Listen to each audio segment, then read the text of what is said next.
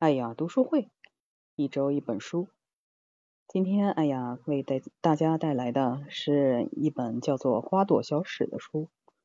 那这本书呢，我们在前两天已经读了它的前两章。那前两章呢，分别记录的是春天和夏天。作者想为大家介绍的这个花朵。那今天呢，我们就进入这本书的第三章。第三章它讲述的是秋天的花朵。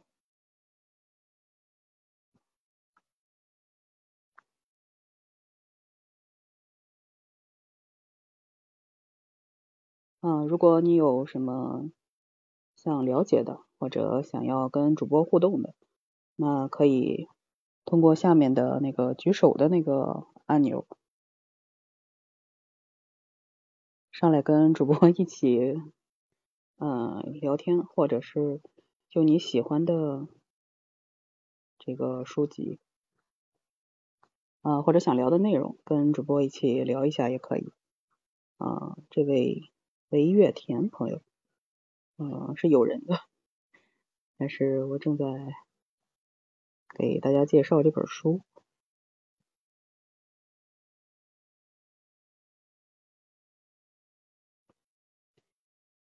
好的呢，啊，大家没有什么问题的话，那我们就继续来读一下。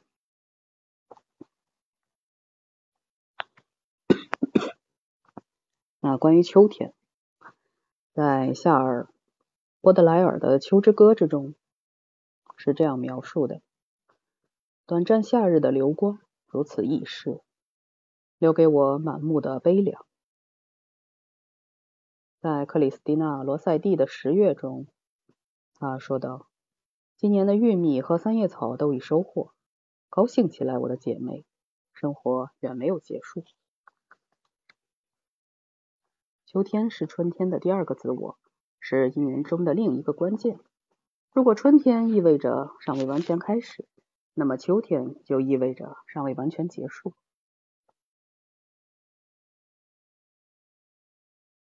有时，秋天的花朵仿佛是历时六个月之后对春天先驱者产生的共鸣。约翰·多恩在诗歌《秋颂》中赞美衰老的魅力，把这种美比作舒适温和的季节。有的读者认为，他这样讨论这位女士的。皱纹有失风度，但是当你听到“春之娇，夏之媚，均不及你满面风霜之静美”，你还会反对吗？很少有人会赞颂如此迷人的季节。约翰·拉斯金认为，以衰老的状态活着，就是全然无望的活着。在特德·休斯看来，衰老就是让自己接受缓慢的告别。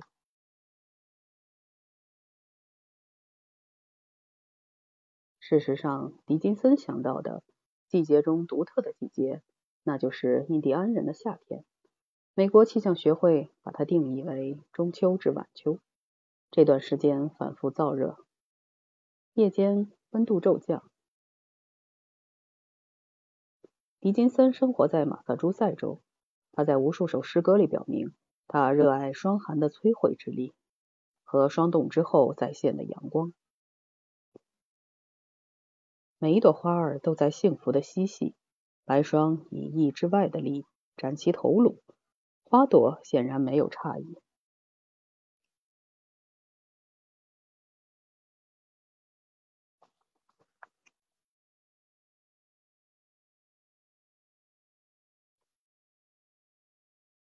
在秋季其他的节日，花儿会隆重出场，主要充当纪念的符号。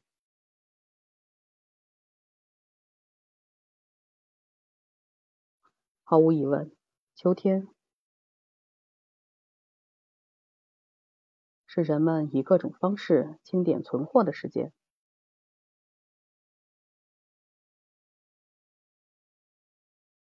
感谢顾风华，感谢你送出的。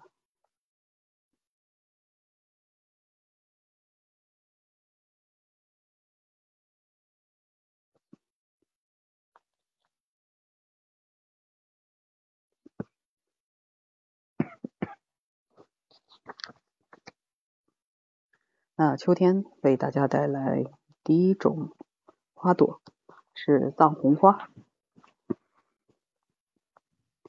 我们很难说清楚某一个植物的起源地，尤其是那种已经遍布全球，在传播过程中多次改名的植物。二零一九年，德国和伊朗科学家合作发表了一篇论文，确定了番红花。这种鸢尾科的草本植物的源头，番红花开着淡红、淡紫色的小花朵，花朵中干燥的橙色柱头，我们称之为藏红花。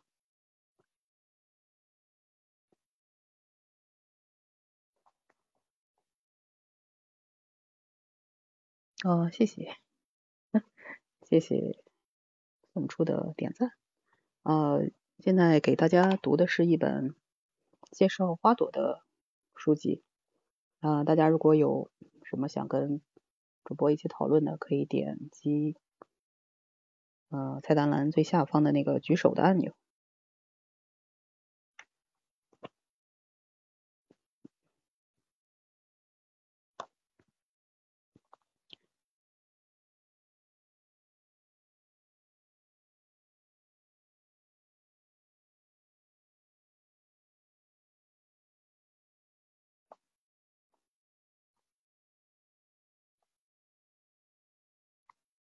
青铜器时代，爱琴海文明的壁画中呈现的番红花与它的近亲卡莱番红花迥异。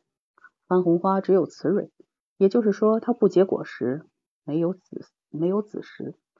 它依靠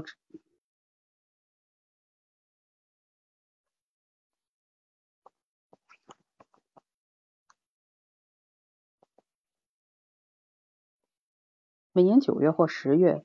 是藏红花收获的时间，这一点自古至今没有很大的变化。只要有花朵盛开，人们就要赶在太阳尚未完全升起之时，用指甲掐断三根红色的柱头，将其收获。如此精密的工作通常由女性来做。第二天要重复这个过程，因为又有另外的花朵要盛开。收藏藏红花是时间短暂、过程精细的活。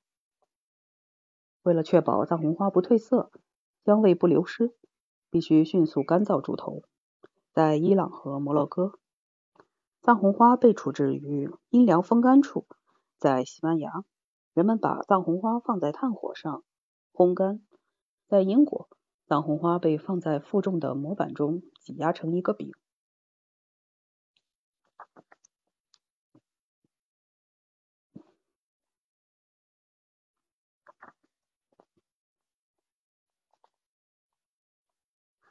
藏红花在罗马帝国很常见，但是后来欧洲人不再使用它。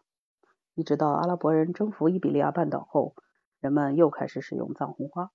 北欧人逐渐使用并种植藏红花，人们并开始使用藏红花。到了十四世纪时，藏红花就成为食物药品中 的一个成分，为人所用。后来也成为了一种颜料。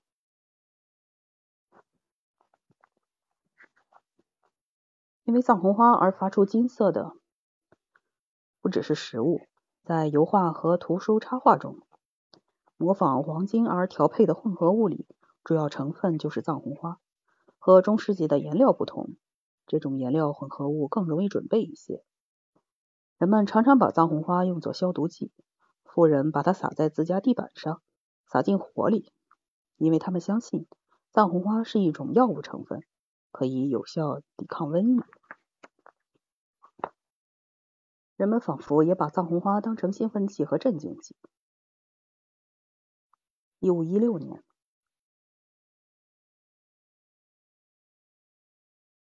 凯特琳娜在修道院里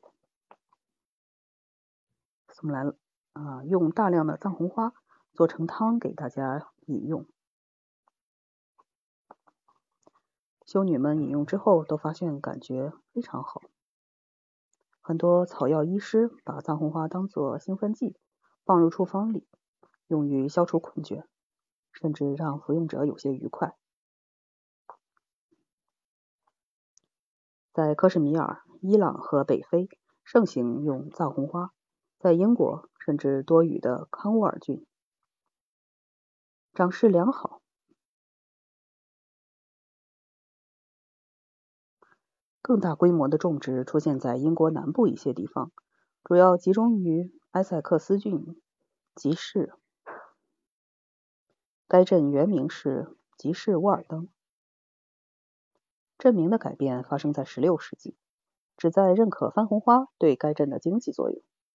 在小镇的徽章上，城堡顶种着三株番红花。从文章学的角度来说，这个图案可构成双关语。墙内的藏红花，藏红花生意为何如此兴旺，一直引起人们的猜测和遐想。当地民间流传着一个浪漫的故事：一位基督徒随十字军东征返回家乡后，在他携带的圣物里居然藏着一颗番红花的球茎。如果遭到逮捕，他会丧失性命。但是在民间传说里，他冒着生命危险为自己的国家做贡献。事实也是如此。呃，感谢顾风华 送出的嗯一个鼓掌啊一个赞，谢谢。嗯，不好意思，我在读文，有的时候可能看不到您送的礼物，是感谢大家。感谢大家的持续收听。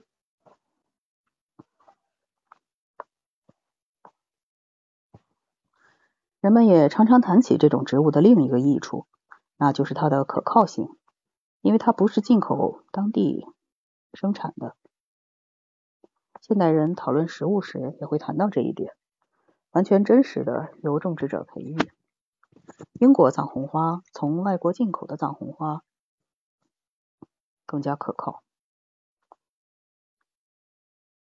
在17世纪，信奉新英格兰忧郁色的氛围之中，人们认为黄颜色的食物和服饰本质上都具有阴柔气，在异域风情。人们一直把黄色和欧洲大陆的天主教联系起来。有人说，早在10世纪。爱尔兰就从西班牙和中东进口藏红花。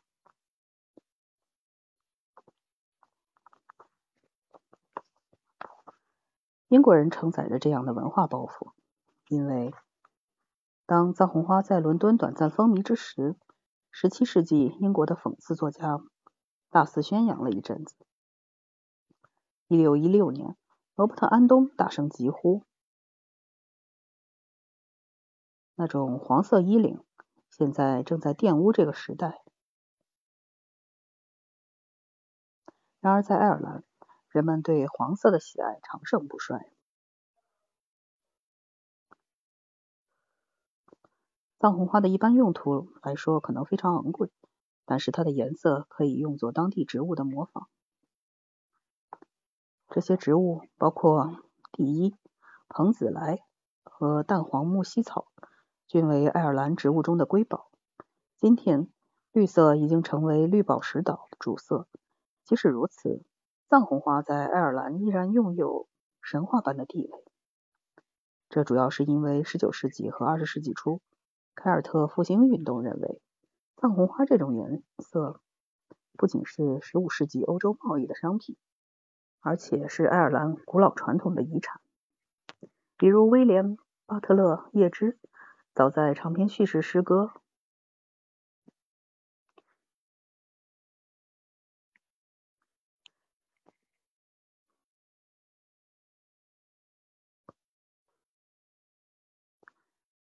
他将藏红花色的短褶裙称为国裙。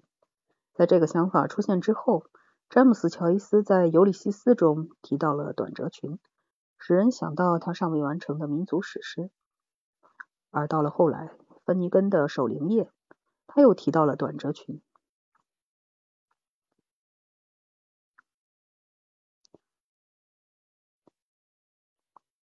在今天的印度，民族主义是藏红花意义的核心。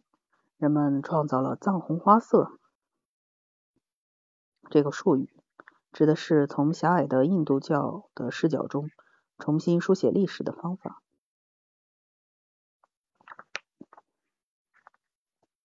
大约在三世纪以前，波斯人把番红花带到了克什米尔。据说，种植番红花是为了向佛祖献供，为僧人染僧袍。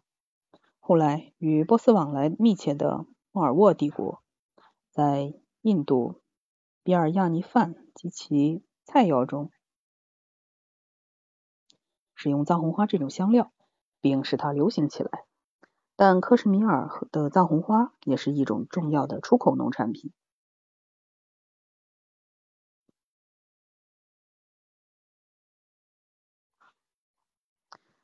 那这就是对第一种花朵藏红花的一个讲解。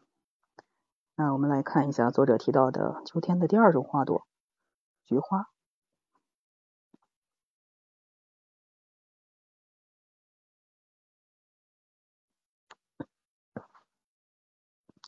一九六七年十月二十一日，新闻摄影师马克吕布接到一个任务，去报道五角大楼外十万人的游行示威活动，抗议美国在越战中扮演的角色。示威者中有如此多年轻的面孔，这让吕布深感震撼。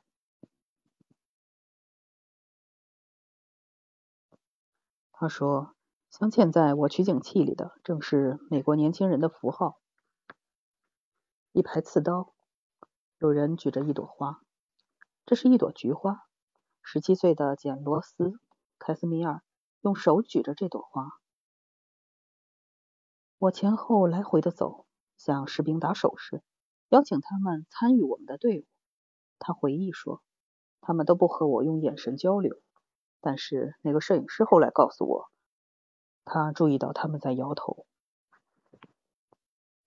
我想他们害怕接到向我开枪的命令。凯斯米尔的手势因吕布的拍摄的照片而不朽。这个手势成为后来二十世纪六十年代花朵力量的想象。而手捧花朵面对刺刀这个策略。并不是从那时开始的。社会活动家艾伦·金斯堡一九六五年撰写了一篇文章《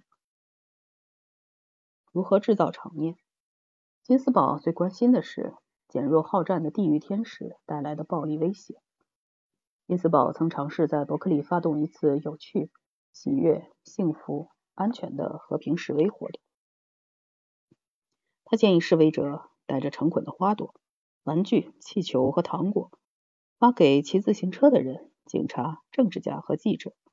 建议参与游行的人带给群众自己的花朵。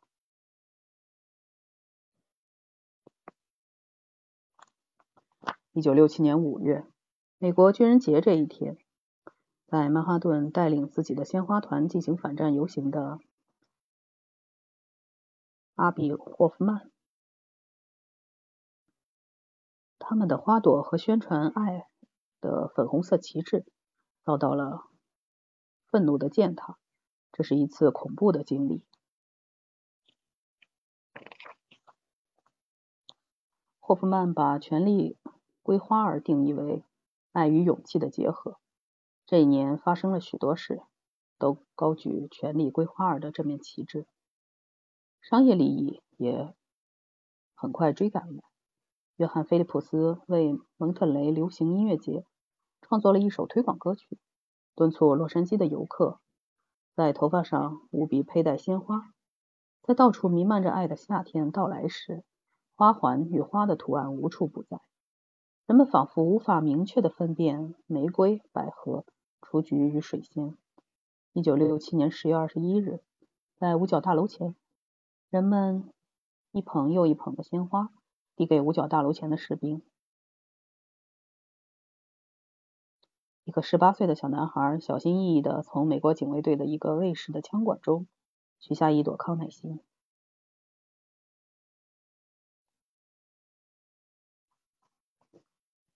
六十六十年代末，妇女运动的重点转移到了青少年的权利和他们的天真无邪。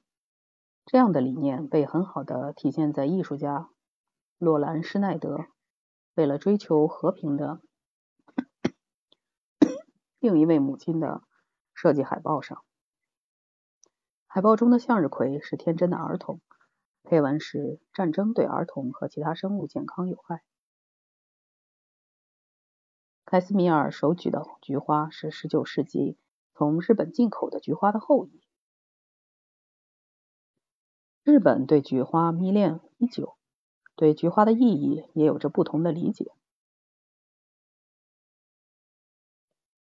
日本的菊花大多源自中国，中国在一千年前就开始培育菊花，在医学、烹饪、装饰和礼仪等领域，对菊花有着非常多的记载。在陶渊明的祖诗《饮酒二十首》中，第五首。采驴，嗯，采菊东篱下，悠然见南山中。陶渊明是提到了他屋子东面篱笆处采撷的菊花，无意间看到了南山绝妙的胜景。这首诗富有哲学意义，暗指地与彼地，此地与彼地，寻常生活之短暂性，与无垠的世界之永恒性。这之间的紧密的关联。菊花后来在中国文化中获得了很大的意义，多半源自于这首诗。菊花和重阳节这个古老的节日相连，神秘的色彩学和医学成分在这里融为一体。十世纪时，中国的高僧东渡，把菊花与菊花相关的礼仪带到了日本。人类学家。大冠惠子、大冠惠美子描述了日本贵族如何以极大的热情接纳了重阳节。皇室设计了一套新的仪式来确保它的长久不衰。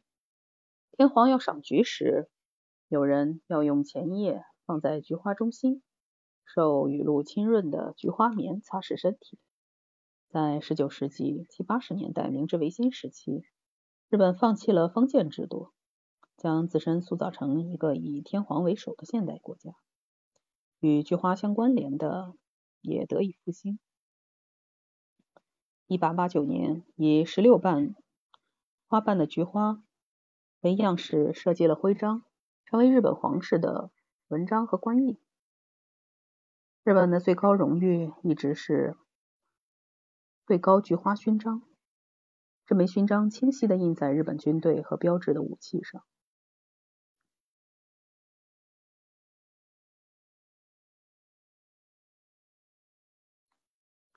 一九五四年，麦克阿瑟。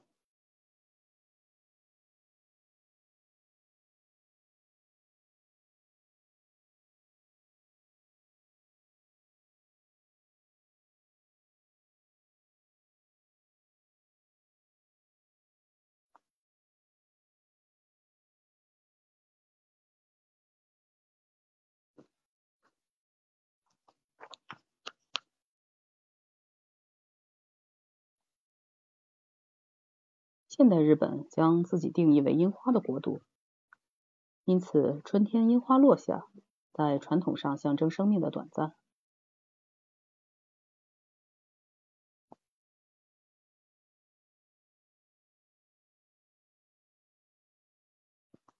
从日本这种复杂象征主义的角度来看，一九六七年凯斯米尔在五角大楼前举起菊花的那一幕，让人浮想联翩。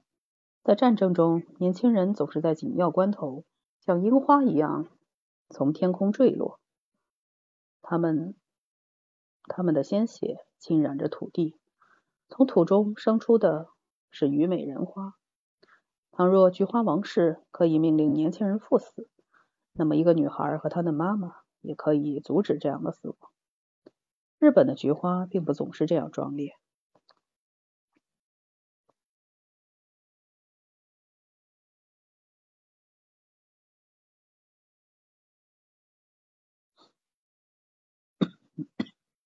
皮埃尔落地和一个名为菊的妇女产生了恋情，他以自身的故事为基础，创作了畅销小说《菊夫人》，后来经过普契尼的改编，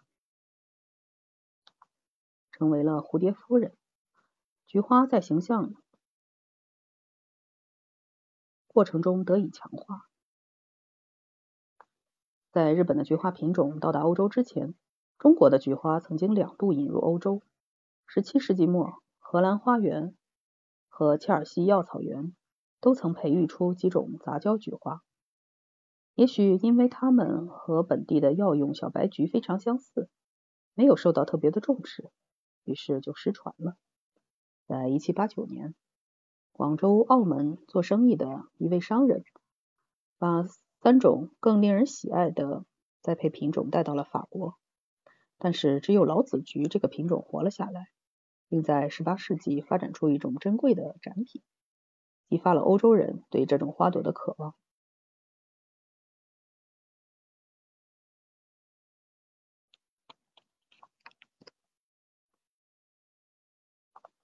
19世纪60年代，福军在日本发现多彩丛生的菊花品种，着实引起了轰动。这些菊花很快在插画和暖房景观中获得了明星地位。日本的菊花在欧洲大量种植，其名声渐长，比其他品种更加受人喜爱。小说家维持赖德哈格德算不上菊花的爱好者，他的邻居种植的大而精致的栽培品种，并在著名的挪威菊花展中获得了二等奖。这时哈，这使得哈格德爱上了这种大而精致的花朵。他甚至不让自己的园丁种植大花朵，以免与其竞争。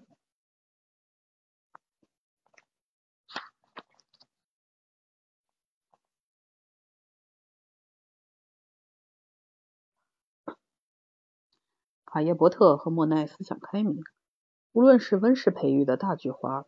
还是花园里耐寒的新品种，既生长在他们的花园里，也出现在他们的油画中。这些菊花包括园艺师查尔斯·巴尔特推广的哈瓦那烟草色、角豆色、水濑皮色，也有铜锅色，都是复杂的现代颜色。卡耶伯特和莫奈搜集最新的品种，种植在花园里，他们相互通信。讨论哪些是最好的品种，可以在巴黎什么地方买到。卡耶伯特还设法向莫奈提供了1891年巴黎园艺博览会上展出的别致的新品的菊花。他们共同的朋友菊花爱好者奥克塔夫米尔米尔伯，还从自己广泛收藏的菊花品种中，给卡耶伯特送来了形状怪异、颜色美丽的可扦插的枝条。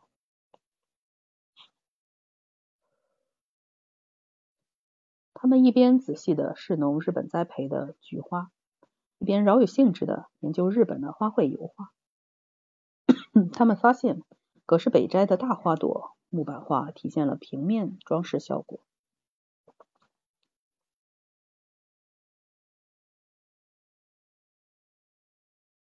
卡耶伯特把这种风格应用于法国中产阶层的环境里，创作了小热那维耶。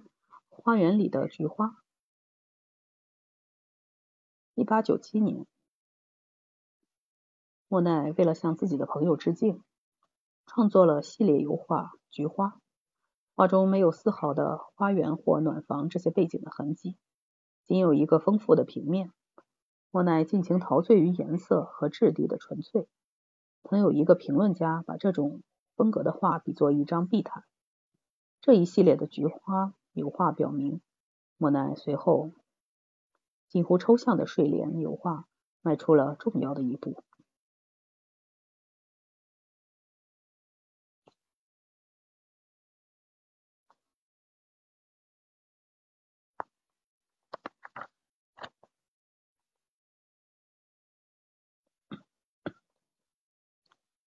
这就是作者为大家介绍的。关于菊花的部分，那下面是第三种花朵，叫做万寿菊。嗯，不知道大家对这种花朵有没有什么印象？可能可能我比较没有听说过这种花朵，就是很少听说过万寿菊。可能对其他的花朵比较呃有印象，但是万寿菊并不是一个特别常见的名字，或者可能是 我不太了解。呃，如果大家有比较了解的，也可以发在评论区，或者有什么想说的，也可以点一下下面的那个举手的按钮。嗯。在古罗马，万寿菊就是金盏菊，全年开放。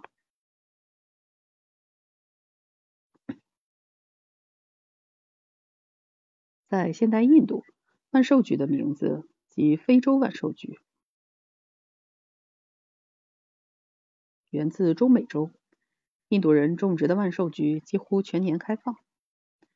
万寿菊起源于墨西哥的危地马拉。一五二二年，西班牙人占领了阿兹特克人的都城特诺奇，提供蓝城，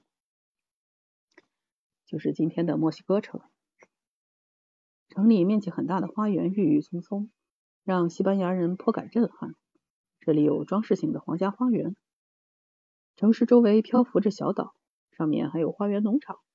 这里培育了许多植物，中有一种万寿菊，他们从未见过。而且这种花有好几个品种，都非常漂亮。人们很快发现，这些花在阿兹特克医药和宗教中有着举足轻重的地位。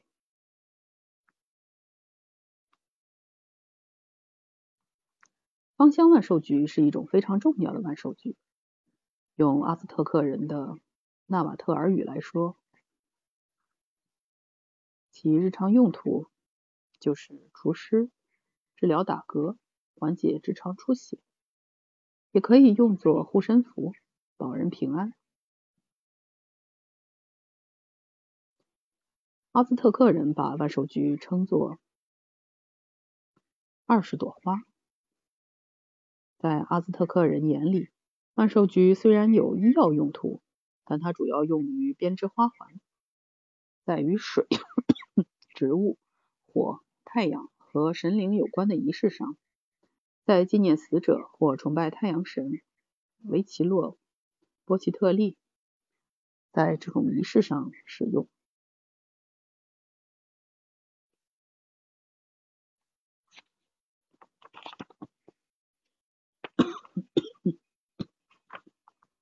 万寿菊在西班牙语里是死者之花，用于亡灵节仪式。其种植量非常大。亡灵节的仪式融入了阿兹特克人的仪式和基督教的万圣节的仪式。人们用万寿菊献祭，坟墓或家里的祭坛上都摆放着花朵，用花瓣铺成小路，把坟墓连接起来。十九世纪刚刚独立的墨西哥正在集中精力建设一个现代国家。一九一零年至一九二零年前后，墨西哥人对西班牙人的统治进行了反抗。他们在革命中支持本土情感，视之为独特的民族文化根基。如萨托尼诺·赫兰的油画《祭品》中，就刻画了平底船上一个土著家庭。这幅画纵然是欧洲风格。其主题却是墨西哥式的。橙色的万寿菊颜色明亮，有强大的装饰作用。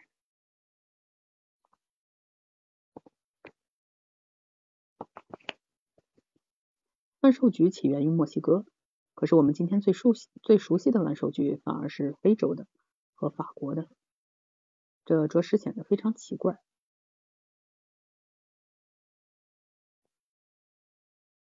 一五三五年，查理五世攻占奥斯曼帝国的突尼斯城，士兵采集他们认为当地土生土长的植物，而这些植物实际上早早些年是由西班牙修道士引入非洲，而后走入了修道院开始。葡萄牙的殖民地又向前迈进了一步，使万寿菊这两个品种在印度西部扎根生长。经过特别改良的万寿菊栽培品种，成为了印度主要的花卉农作物。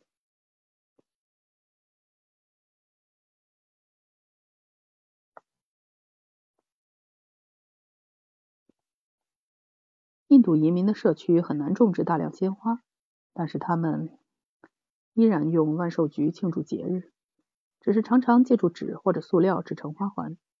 在特里尼达，印度移民依然载歌载舞庆祝万寿节，菊花盛开的季节，以此来欢迎五颜六色的春分节日——狐狸节。即使在印度，并非每个人都喜欢万寿节花环。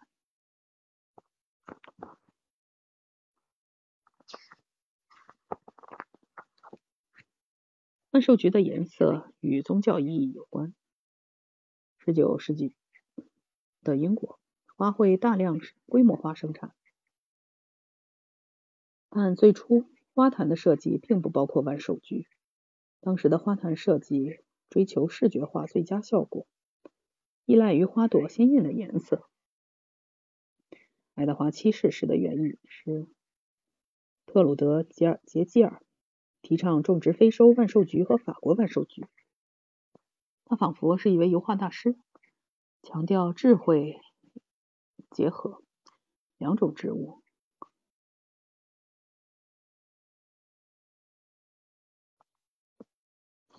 他相信，只要正确使用，没有哪种植物的颜色应当遭到摒弃。杰吉尔最有名的设计是颜色盒，长长的河岸。依照色谱、光谱逐渐延伸。现代植物的培育，许多方法依旧和过去一样，一个品种和另一个品种进行杂交。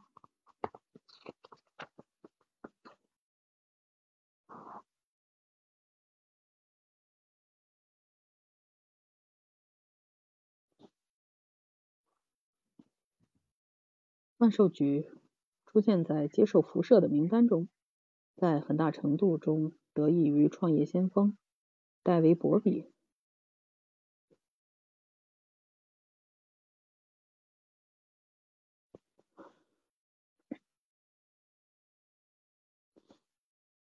二十世纪五六十年代，万寿菊的种植者依然对新品种保持着旺盛的热情。后来又推出了《月球上的人》，但是科幻故事的写作者痴迷于创造性的生物干预。约翰·温德姆的三角树、恐怖小店、吃肉的植物奥德利等等。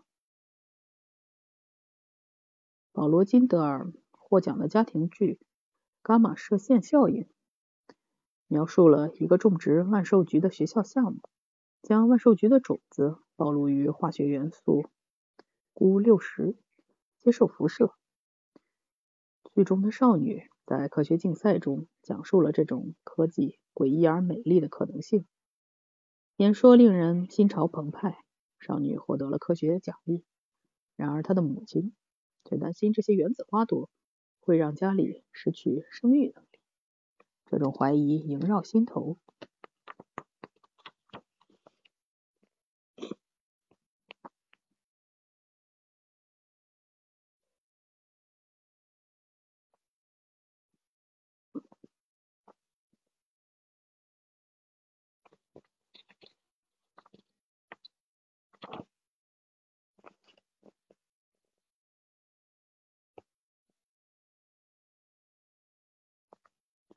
就是对万寿菊的一些介绍。那下面我们来介绍第四种植物，叫做虞美人。可能我对虞美人也不是特别了解哈，这种花朵。那我们就一起来了解一下这种花朵是一种什么样的植物。鲜红的虞美人。数不清的作家为描述这朵花的颜色、质地、氛围而借助各种比喻。约翰·拉斯金认为，虞美人是花卉特征最明显的花朵，然后把它们各自进行了对比。虞美人的花瓣精致，让他想起了红色的杯子，一团火焰。从天堂的圣坛跌落一块燃烧的红炭，在油漆玻璃穿越之下。显得熠熠生辉。虞美人本质上颜色鲜亮，而且散发着荧光。这个特征引起了莫奈等印象派作家的注意。虞美人慢慢张开的花瓣让拉斯基颇为感动。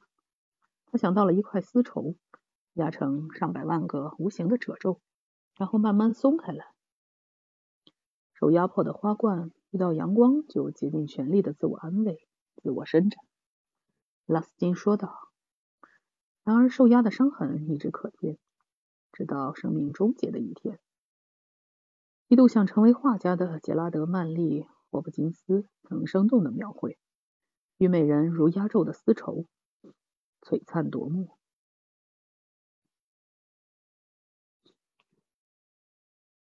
虞美人逐渐变成了人们细致审美的观察对象。然而，它最初只是无声漫长的草，是染了枯枝病的玫瑰。乔治·克雷布住在萨福克郡奥尔德堡小镇上，他写下自己家附近的虞美人对枯萎的黑麦产生了影响。虞美人分布甚广，难以确认它的源头。虞美人好像起源于。一万两千年前，横贯叙利亚、土耳其南部和伊拉克北部绵延无垠的山脉中，是那里农业发展的一个成果。安德鲁拉克指出，一万两千年就像一个植物种类的生命来说，并不算特别漫长。虞美人特别有活力，极其容易适应不同的条件。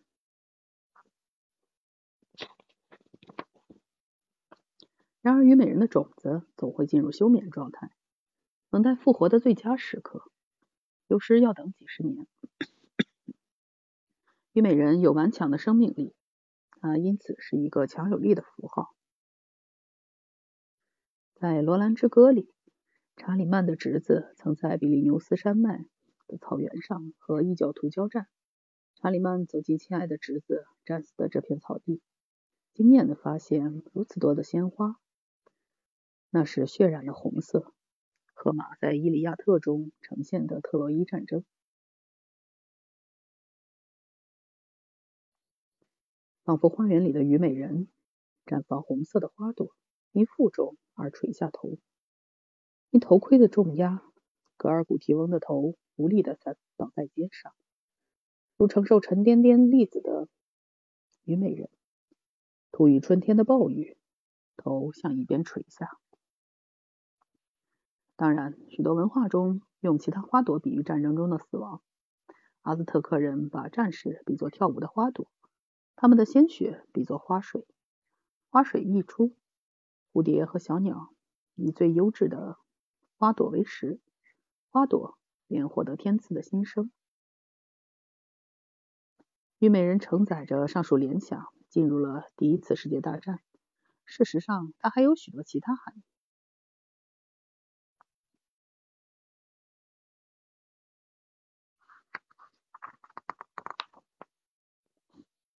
虞美人的传说蕴含着生机论。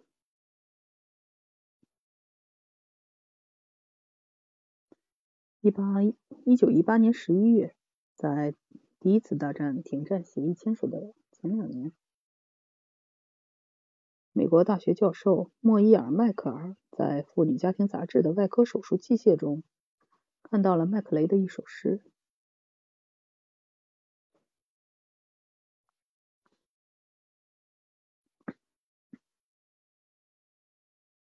他为之深受感动，并作诗一首，发誓要牢记虞美人之红色，并穿戴于身，也说服他人穿戴于身，以纪念我们的逝者。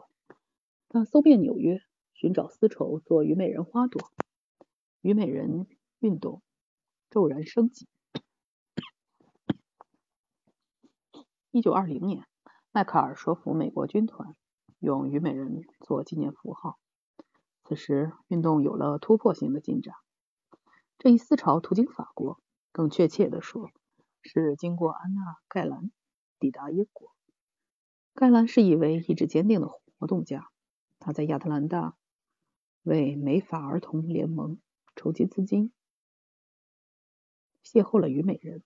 他以筹款人的敏锐眼光。立刻意识到虞美人在筹款上的活力的潜力。九二一年，他来到伦敦，与英国皇家军团主席、陆军元帅道格拉斯·黑格讨论自己的想法，并说服黑格购买了一百万朵棉布，制作虞美人。红色虞美人无处不在，但它一直引发争议。法国老兵最喜欢用另一种田野矢车菊。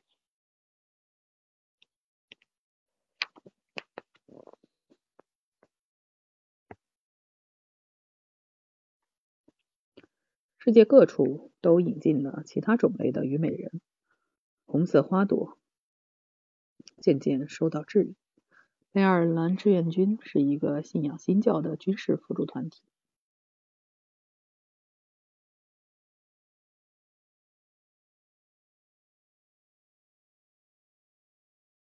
近几年的纪念活动特别具有独创性，但我们也看到一种普遍性：虞美人不仅代表了阵亡的将士，也代表了为国家捐躯。费利克斯·科纳斯基于1944年创作的《卡西诺山的红色虞美人》这首诗歌，真切地表达了这一思想。歌曲开头说。滋润虞美人的是波兰人的鲜血，而不是露珠。结尾再次激发了爱国热情。在英国，有些人深信虞美人已经升华到一个国家标志。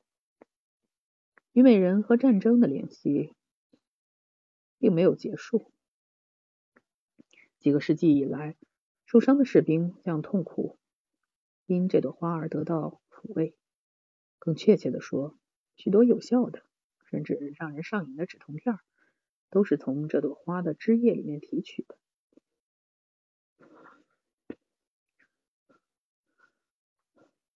人类对这种止疼片的需求量如此之大，虞美人和罂粟这种这两种花常常混在一起。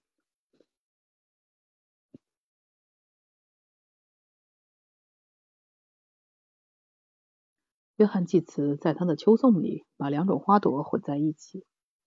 他想象着秋天虞美人的香雾弥漫在收割一半的田垄里。小说家弗兰克·鲍姆做得更加夸张。在《绿野仙踪》中，多罗西和他的狗在繁花盛开的草地上，因鼻子吸入了辛辣的香味而陷入睡眠。当胆小的狮子想勇敢的搭救多罗西时，却因为花朵的香味太浓烈，也受不了。最后，非肉身不受影响的稻草人和西樵夫争分夺秒的拯救多罗西。事实上，虞美人仅是含有微量的温和的镇静成分。任何在草地上行走的人，并不会因为它而睡着。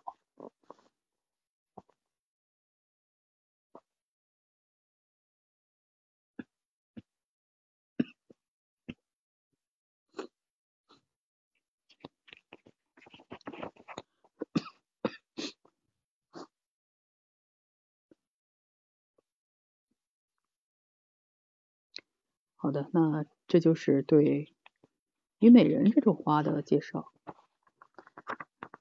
那今天为大家阅读的就是关于秋天的四种代表性的花朵。当然，这些花朵只是在作者眼中有一些代表性的植物，或者说是作者认为比较有代表性的秋天的花朵。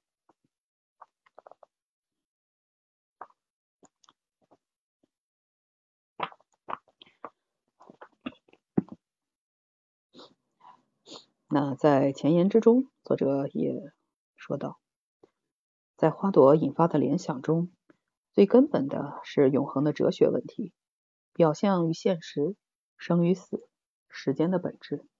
在许多道德的说教者来看，花朵之存在，其基本意义在于教导我们：我们的眼睛欺骗了我们，在任何情况下，美都不长久。在旧约中，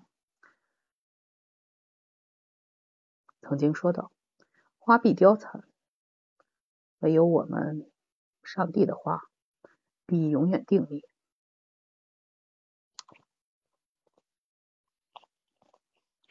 诗人罗伯特·赫里克告诉我们：“今日之含笑斗艳，明日竟成落英。”莎士比亚说：“踏着樱草花之路的人，奔向永劫之火。”在16世纪，亨德里·亨德里克·格尔奇乌斯创作的一幅肖像画里。一个年轻男人手持两朵花，其中一朵看似蒲公英，白绒球的种子正在四处传播。这幅肖像画上有一句拉丁语格言，因此传递世俗的荣耀，可谓画龙点睛。近年来，装饰艺术画艺术家阿尼亚加拉乔的作品。绿梗上的万朵红玫瑰，对这个主题进行了重构，剪掉一万朵玫瑰的花茎，将花朵摆放在绿色花梗铺就的床上，整齐的摆成一个长方形，让花朵枯萎腐烂。加拉乔与格尔奇乌在时间上相差了四百年，与其说他们关注生命的短暂。不如说，他们更关注艺术的无常与玫瑰之美的转瞬即逝。大量的玫瑰从几千英里外运送到这里，几天后便腐烂被丢弃。二零一七年，有四十亿朵花从哥伦比亚空运到美国。人们在讨论生命之短暂时，总说到玫瑰。伊索寓言让玫瑰和苋菜展开一场辩论。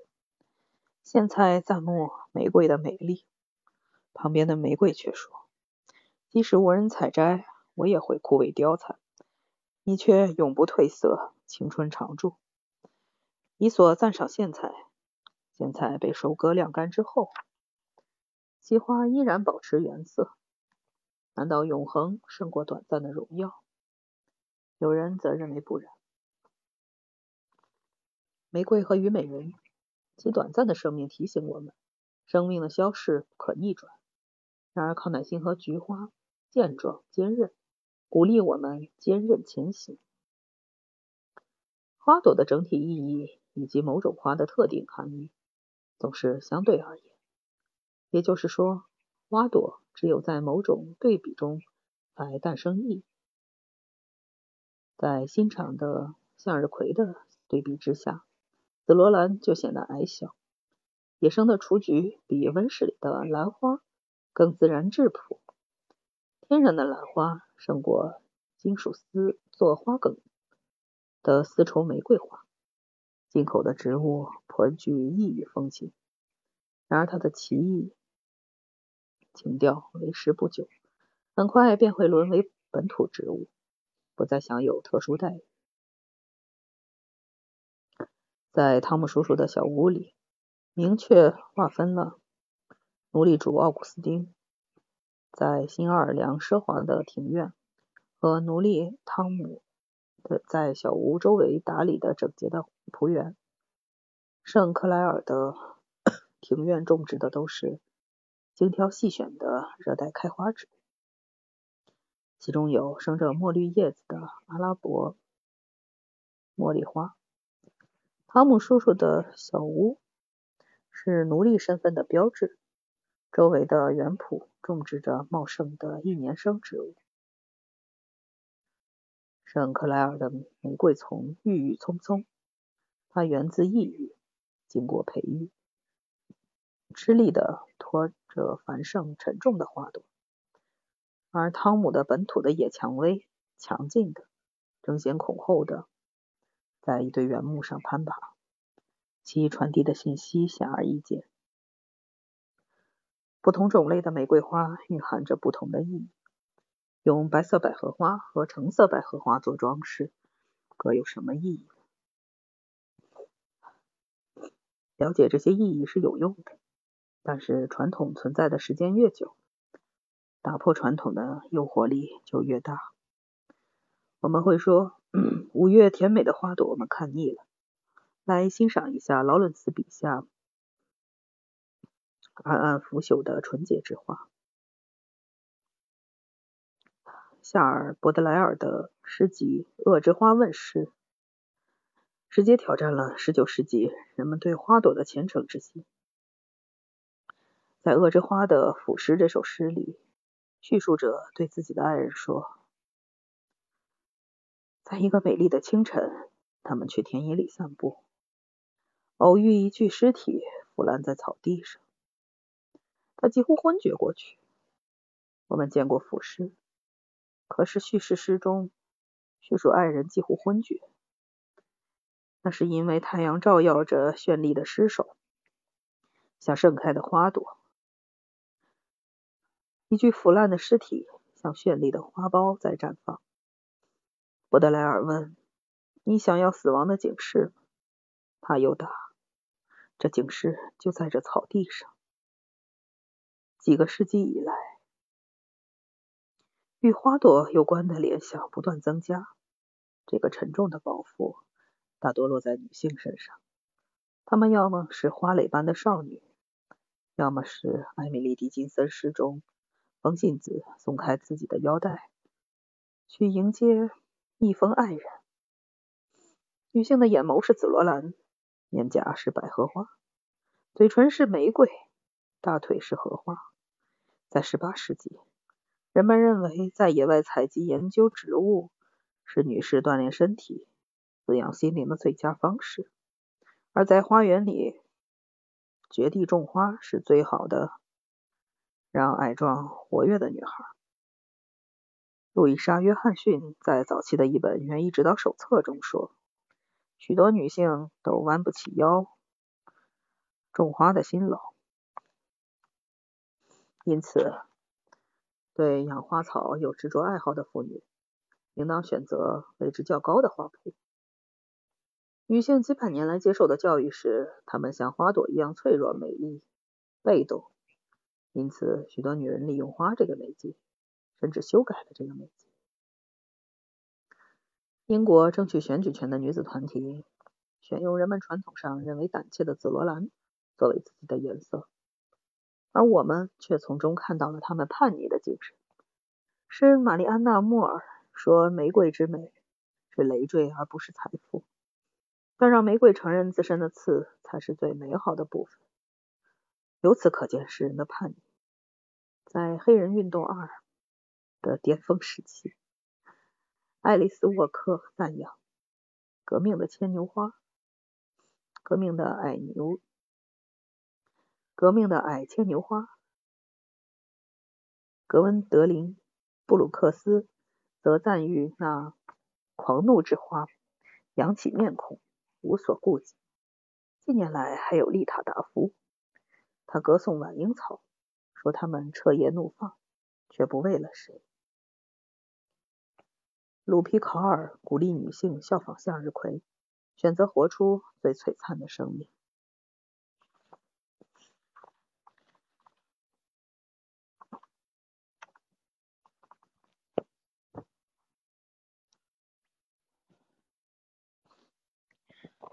啊，好的。那么今天我们就给大家读到这里。啊，大家如果有什么想读的书或者想要讨论的话题，可以发在公屏上，也可以给主播留言。那主播看到之后。会关注大家。啊，如果大家想要读的书正好主播这里有的话，那可以跟大家一起读一下。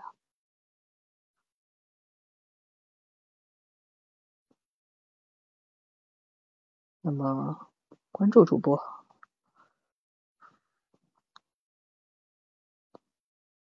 啊，之后也会为大家带来更多啊好看的、好听的书籍。那今天的节目就到这里。